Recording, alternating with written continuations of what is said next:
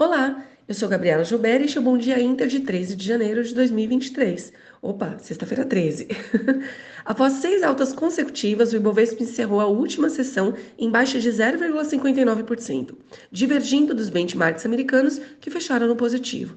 No Brasil, o noticiário de ontem foi tomado pela polêmica envolvendo a varejista Americanas, cujo CEO se demitiu ao flagrar um possível rombo no balanço de até 20 bilhões de reais. As ações da companhia passaram boa parte do pregão em leilão e encerraram o dia derretendo 77,3% em R$ 2,72. Além disso, o mercado também reagiu às falas do ministro da Fazenda, Fernando Haddad, em coletiva de imprensa sobre medidas econômicas. Em relação ao câmbio, vimos o DXY caindo 0,93% e o dólar recuando 1,55%, cotado em R$ 5,10. Para hoje, a atenção será voltada para a divulgação da balança comercial na Europa e na China e o PIB no Reino Unido. Falando nos Estados Unidos, o CPI recuou 0,1% em dezembro, encerrando o ano em 6,5%, em linha com as expectativas e reforçando a precificação do mercado de redução do ritmo do aperto monetário pelo Fed, que agora aposta em 25 base points na próxima reunião da instituição.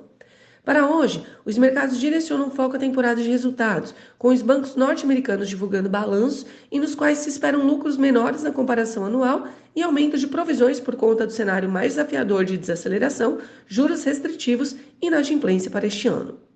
Na Ásia, as bolsas novamente em alta. Investidores parecem ter aceitado que a maioria da população já se contaminou e que redução no número de novos casos é só uma questão de tempo. Contudo, mantemos alerta com o feriado do Ano Novo Chinês no fim do mês, uma vez que as viagens aumentam no país. Ainda, exportações e importações na China tiveram nova queda expressiva em dezembro, recuando 9,9% e 7,5%, respectivamente, e segue como alerta para menor demanda para este ano.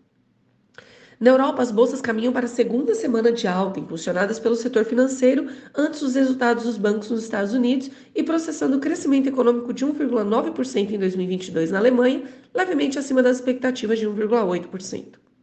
Aqui no Brasil, o governo anunciou as medidas econômicas para reduzir o rombo fiscal trazido pela PEC da transição, almejando uma meta de déficit de 0,5% e 1% do PIB.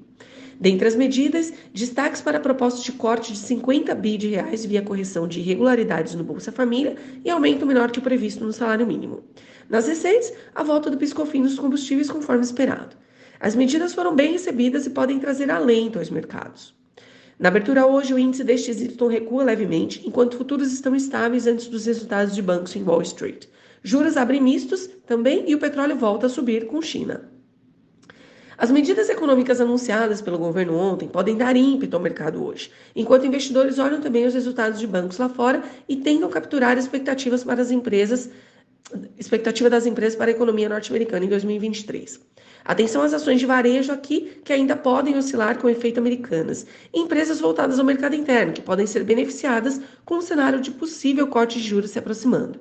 Pessoal, este foi o Bom Dia Inter de hoje. Tenham todos uma ótima sexta-feira e um excelente final de semana. Até segunda.